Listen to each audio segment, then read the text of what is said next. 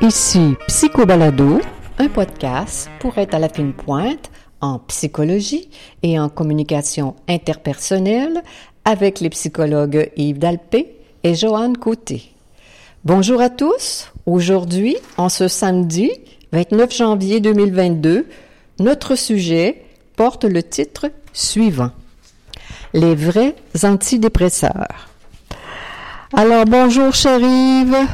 Oui, bonjour, ma chère Joanne. T'es de bonne humeur aujourd'hui, même s'il fait froid dans notre pays. Ah Euh, oui, il fait froid. Il n'y a pas de ménagement pour euh, côté météo parce que c'est un, un froid de canard. Il faut être fait fort.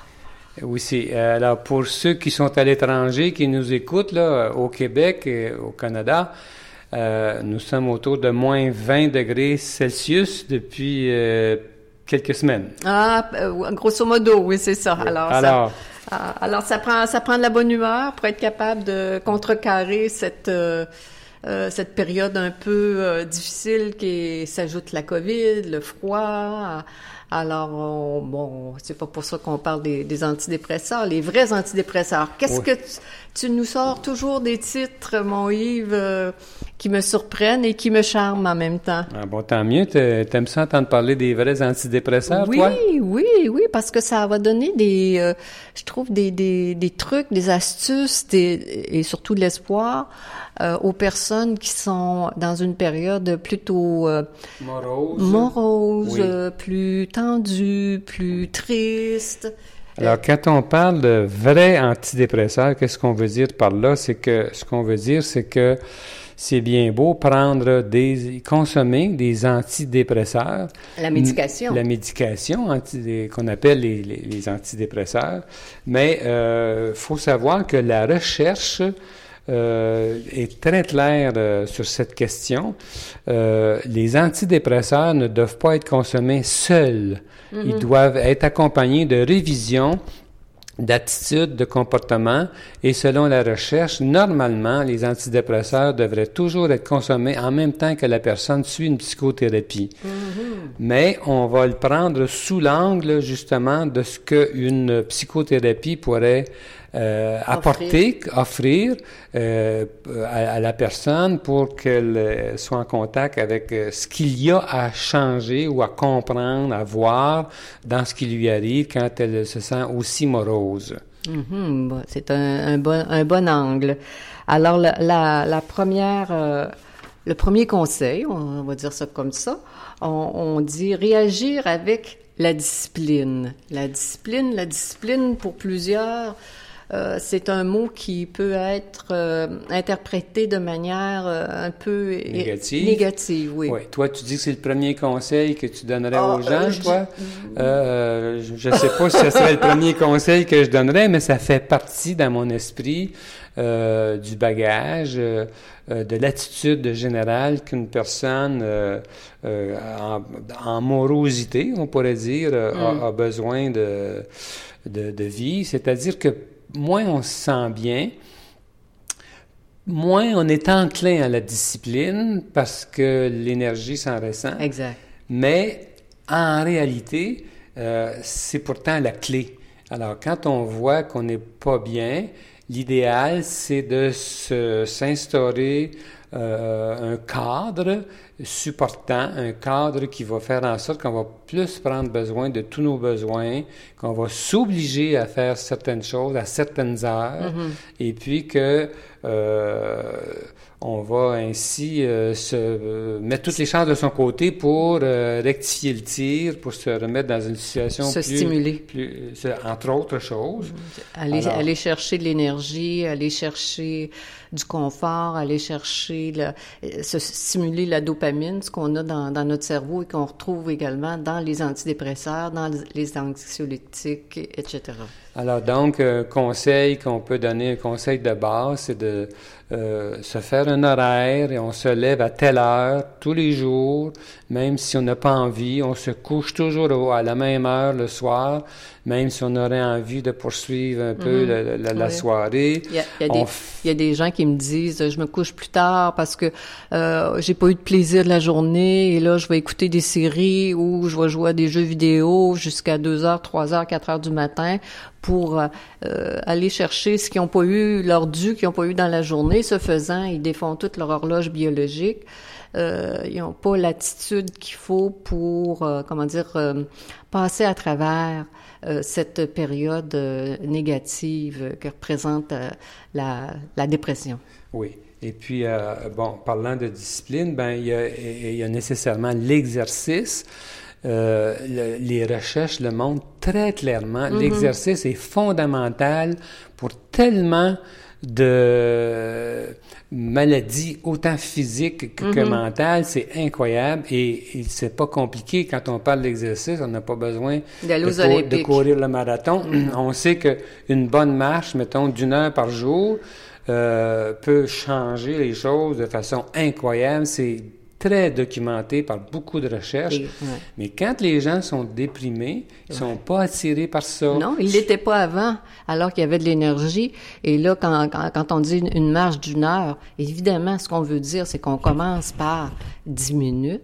On y va progressivement. La, la semaine d'après, on fait 15 minutes. L'autre semaine d'après, on fait 20 minutes. On augmente la dose. On s'habitue. On sait que ça donnera pas un résultat immédiat euh, ou quelque chose comme ça, mais à, à à moyen terme, c'est bénéfique. On se fait la preuve qu'on est capable de discipline, on se fait la preuve qu'on est fort. Et les gens autour qui nous connaissent puis qui voient euh, l'effort qui est déployé pour euh, aller chercher l'énergie nous admirent. Et ça nous revient aussi, même si les gens ne le disent pas, ça reste, les gens restent fonctionnels, on garde notre travail, on se force pour aller faire de l'exercice, garder une discipline, mais on, comme Yves dit, on, on, on va pas courir le marathon, là. C'est pas, c'est pas l'esprit de la, la marche, là, ou de la- l'activité physique, Tu roulant. disais, ouais, tu disais, Joanne, qu'on sent pas le, le- le- le bien-être immédiat. Euh, la plupart des gens le sentent, le Oui. bien-être immédiat, mais Je parlais, il y Yves, a, il y a- je parlais des personnes qui n'ont jamais fait d'exercice et qui sont très, Ah. qui sont très, comment dire, euh, ils n'ont pas sollicité ça dans leur corps, dans leur esprit. Oui, mais euh, ce que je pense, moi, là-dessus, c'est que beaucoup de personnes ne sont pas assez en contact avec leurs émotions, avec leurs sentis. Alors, euh, c'est comme si ils, ne réalisaient pas le bien-être que- qu'ils se procurent en, en marchant d'un bon pas. Tout ça, là, c'est comme s'ils n'étaient pas en contact. Et dès qu'on est en contact avec notre bien-être intérieur, on ne peut pas faire autrement, selon moi, que de ressentir ce bien-être-là. Et c'est ce qui nous porte à le rechercher. À répéter. Oui, mais, mais euh, Vas-y, vas-y, vas-y. J'aurais, j'aurais autre chose à ajouter. Je sais. tu le sais, on en a parlé ensemble. C'est que selon nous, beaucoup de personnes ne font pas, ne se placent pas dans une situation d'exercice cardiovasculaire comme ça parce que elles sont mal à l'aise avec le bien-être que ça suscite. C'est comme Ça- si elles ne savaient pas quoi faire avec leur énergie. Ça les dérangeait. Ça, ça fait drôle, hein, dire ça, voir si, voir si les gens qui ressentent un bien-être euh, vont avoir aussi un malaise. Ça, ça peut paraître paradoxal, peut-être. On y reviendra parce que ça pourrait prendre euh, Une, tout- une tout- session. On y autre- reviendra sur cette Oui. question-là, mais j'ai- j'aimerais euh, continuer un peu, à, on parlait de discipline, à ajouter là, la, la question du sommeil, les- Ah ouais. l'hygiène du sommeil qui est très négligée, je trouve, surtout de façon générale dans notre, dans notre culture aujourd'hui, mais encore plus quand les gens ne sont pas bien, se sentent euh, Mm-hmm. dans l'amorosité. Et puis, alors que c'est, on le sait, c'est fondamental, et on sait pourtant ce qu'il faut faire, ce qu'il faut pas faire pour bien dormir. euh, c'est pas si simple, mais ça font partie de la recette certains éléments comme Par exemple, justement, euh, avant, le, avant le, le, coucher, souvent une marche peut être utile, entre autres, mais aussi, on sait, éviter l'alcool. Mm-hmm. L'alcool endort sur le coup, mais réveille par la suite. Éviter évidemment la caféine, les stimulants, et, et, ainsi de suite. Euh, à ce sujet-là, J'aimerais euh, référer nos, euh, nos auditeurs euh, au livre que je trouve le plus le, que, je, que, que, je préfère, qui s'appelle du docteur Charles Morin, psychologue, professeur à l'université Laval, qui a publié beaucoup toute sa vie, qui a fait de la recherche sur le mm-hmm. sommeil, et son dernier livre qui s'intitule euh, Les ennemis du sommeil, il est, il est formidable. Ben oui, il est simple, il, il est scientifique, euh, alors c'est facile de, de s'y référer, de s'y retrouver pour les néophytes, euh, c'est pas compliqué. Alors, il, donne une, une succession de, d'astuces pour euh, retrouver euh, le sommeil. Et, Très éclairant. Il parle des somnifères, entre autres, et ainsi de suite. Ça, vaut vraiment la peine. Mais, ça, ce qu'on vient de dire, là, ça touche à une dimension, mais pour euh, sortir de l'amorosité, un élément fondamental aussi, c'est de comprendre le sens de ce qui nous arrive. Ça, on a beau avoir de la discipline, on a beau venir à bout de prendre l'énergie qu'il faut pour mm-hmm. se, se, fouetter un peu. Euh, mais on n'arrivera à rien non plus si on ne comprend pas pourquoi on se sent dans cet état-là. Donc, il faut absolument découvrir le sens de notre dépression, de notre affaissement, d'où ça vient, qu'est-ce qui a provoqué ça, qu'est-ce qui nous a mis dans cet état-là. Il faut aller à la source de la question. Ça n'arrive pas par hasard. C'est pas une question d'hérédité, une question de biologie. C'est une question de vécu. C'est une question de, de, de, sens de notre vie. Alors, il faut aller dans cette direction-là pour... Euh, ne pas retomber dans le piège une deuxième, une dixième, une centième fois. Surtout sortir du piège actuel. également, également. C'est ça que je veux dire. Dans cette... Alors, c'est pour ça que la psychothérapie est... Elle offre un cadre pour euh, donner un sens à cet euh, essoufflement temporaire. trouver le sens, mm. c'est pour chercher le sens mm. avec un, quelqu'un de compétent dans la matière. Ça pourrait se faire avec, euh, évidemment, avec des amis, avec des gens qui nous aiment, mais on sait aussi que quand la personne est déprimée, si elle se confie trop à la même personne de façon trop importante, de façon générale, la personne finit par se fatiguer et ça provoque du rejet. L'aide naturelle, là, ouais. On, sait, on sait ça que euh, les gens de, qui font partie de l'entourage d'une personne déprimée finissent par euh, être agacés et euh, donc vont être moins utiles parce qu'ils vont. Ça peut arriver là, oui. C'est pas juste ça peut, chérie. D'après ce que je comprends, moi, c'est que ça fait ça presque automatiquement si la personne se, se, se, confie, confie son désarroi, son impuissance toujours aux mêmes personnes et que les personnes, ces personnes-là autour d'elle n'étant pas bien outillées, elles peuvent se lasser et, donc mm-hmm. témoigner du rejet à la Et on veut pas que la personne qui se sent déprimée euh, reçoive du rejet, évidemment. Au contraire, on veut que la personne euh, connecte dans des expériences positives, autant avec les humains qu'avec euh, son travail, qu'avec les activités qu'elle va enclencher. C'est, de recharger ce réservoir-là. Parlant de raisons qui font que la personne est déprimée, on sait très bien que Parmi les raisons principales, les plus courantes, c'est des déceptions euh, dans les relations interpersonnelles et surtout des déceptions par rapport à, la vie conjugale, à l'amour. Familial, la vie familiale. Alors, euh, ou, l'ensemble de tout ça. Mais souvent, le déclencheur, je dirais, moi, j'ai mon impression, c'est que le, principal déclencheur, c'est la relation amoureuse, des déceptions importantes, euh, des pertes de, euh, mm-hmm. d'amour, d'amoureux. Mm. Euh, alors ça, c'est tout un monde, là, et ça a besoin d'être... éclairci. La, la, la, distance dans le couple, les gens se sentent euh, distants, n'aiment pas la manière qu'ils sont aimés, euh, sont déçus euh, sur du, du moyen long terme parfois. évidemment, il peut y arriver toutes sortes de choses. Il peut Par exemple, dans le, dans le cas de l'infidélité, Ah, ben oui. on sait comment euh, la personne qui subit l'infidélité de son amoureux, de son conjoint, comment est-ce qu'elle peut atteindre. Et même, euh, parfois, la personne ne sait même pas d'où vient euh, son malaise. Elle se sent déprimée parce que le conjoint est infidèle, même si elle ne le sait pas. Elle en ressent les effets, c'est confus et ça l'abat.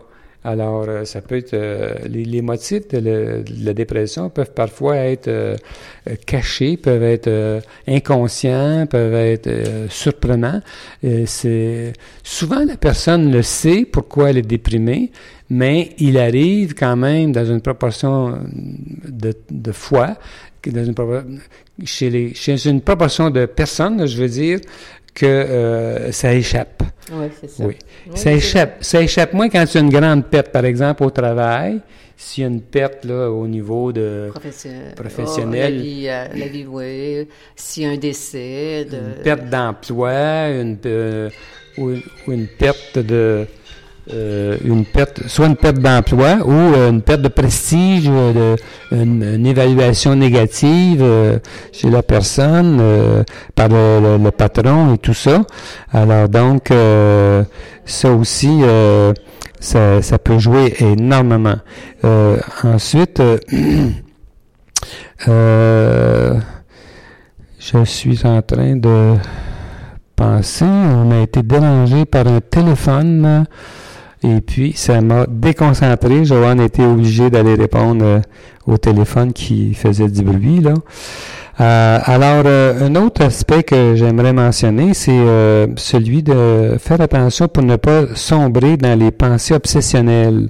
Alors, quand on est en dépression, on est peut être porté à ça, surtout si on a subi des pertes, surtout si ce sont des pertes qui ont occasionné la descente aux enfers.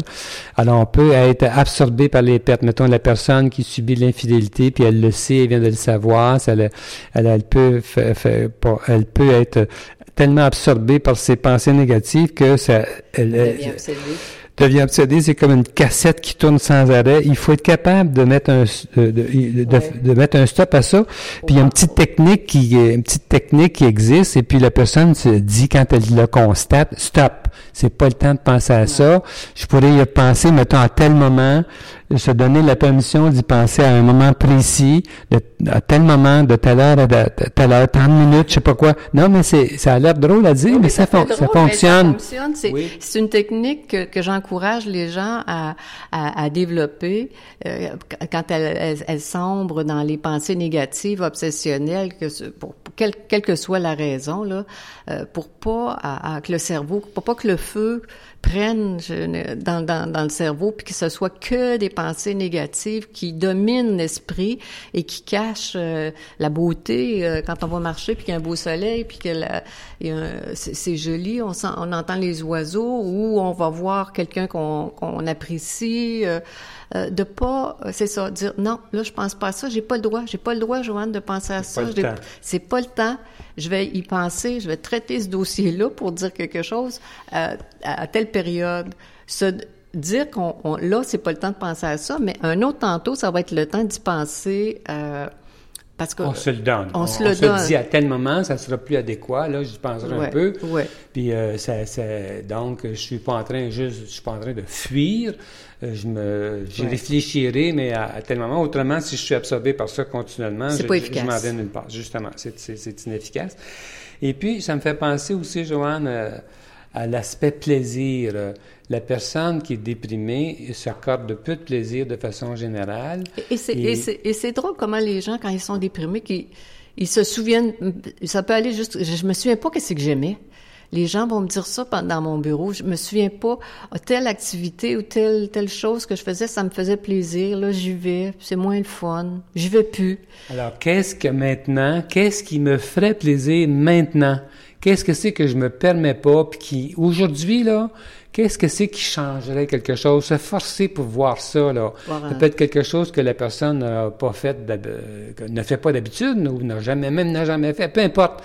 Qui j'aimerais voir, mettons, euh, quelle activité, quel- qu'est-ce que je pourrais me permettre, qu'est-ce, quel, se, se- Se, se faire, se faire, j'appelle ça à tous les jours, euh, ou à toutes les semaines ou à tous les jours, faut qu'il faut qu'il y ait une récompense. Je me force pour aller chercher une, euh, une activité, une personne, comme tu dis, qui va me, me où je vais me sentir récompensée. Là. Je me force pour aller vers la, le, le, bonheur. Là. Je fais un effort pour aller là au lieu de ne pas faire d'effort, puis je me laisse envahir par mes pensées obsessionnelles, négatives, déprimantes. Et aussi, euh, essayer du nouveau. Alors, euh, quand on n'est pas bien, on tourne en rond, on est dans nos affaires, c'est pas agréable. Euh, puis on essaie plus ou moins énergiquement telle affaire. Mais qu'est-ce qu'est-ce que je, je n'essaie pas d'habitude? Qu'est-ce que je ne fais pas qui, qui pourrait amener du nouveau, faire une différence, aller expérimenter quelque chose de, de nouveau pour euh, mettre une variable nouvelle dans le système qui pourrait venir brasser les autres. Ouais, pour venir brasser l'électricité dans le cerveau puis que ça, ça donne euh, une pulsion positive. Alors c'est c'est sûr que c'est pas facile quand on n'a pas beaucoup d'énergie en soi. Euh, c'est pas facile de d'aller de, dans ce sens-là du nouveau, mais c'est payant euh, c'est payant de, de, de, faire ces efforts-là, d'orienter nos efforts vers la, la, positivité au lieu de put, put, put, put, put, put, pas, pas, pas être constructif dans notre état. Il faut combattre aussi la tendance à l'isolement quand on est déprimé, qu'on n'est pas en forme, qu'on n'est pas de bonne humeur, on pourrait avoir, on a tendance à s'isoler, on est gêné de soi, on a honte de soi. Euh, alors c'est malheureux parce que c'est le contraire qu'il faut faire et bien entendu, il faut être entouré. Les gens qui se sentent bien dans la vie sont entourés de personnes qui les aiment.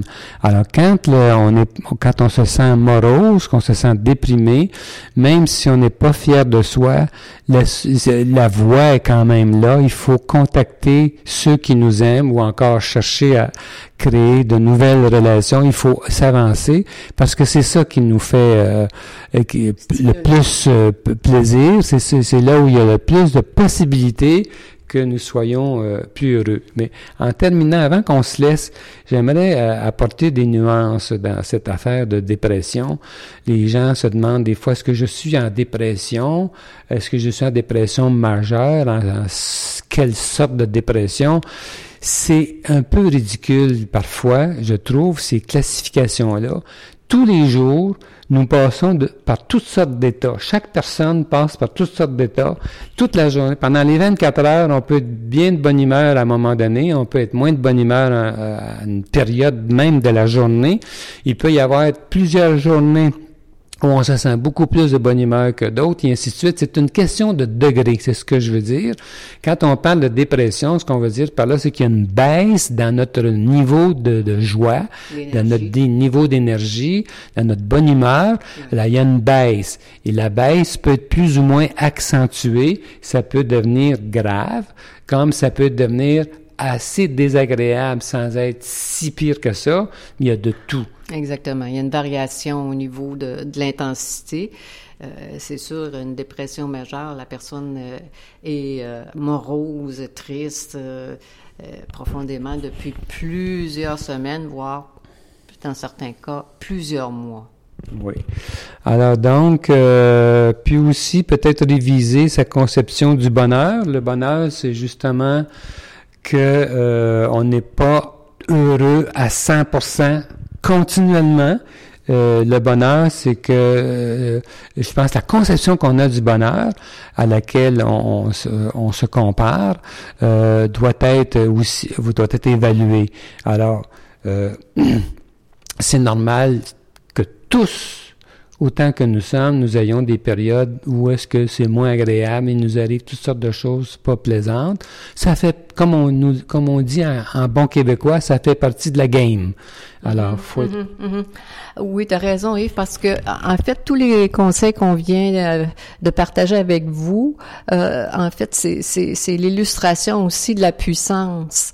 Euh, je fais des choses, je prends des décisions qui vont me faire la preuve que même si j'ai une journée push-push, une semaine push-push ou un mois push-push, euh, je fais toujours ces mêmes gestes constructifs et ça va changer mon état intérieur.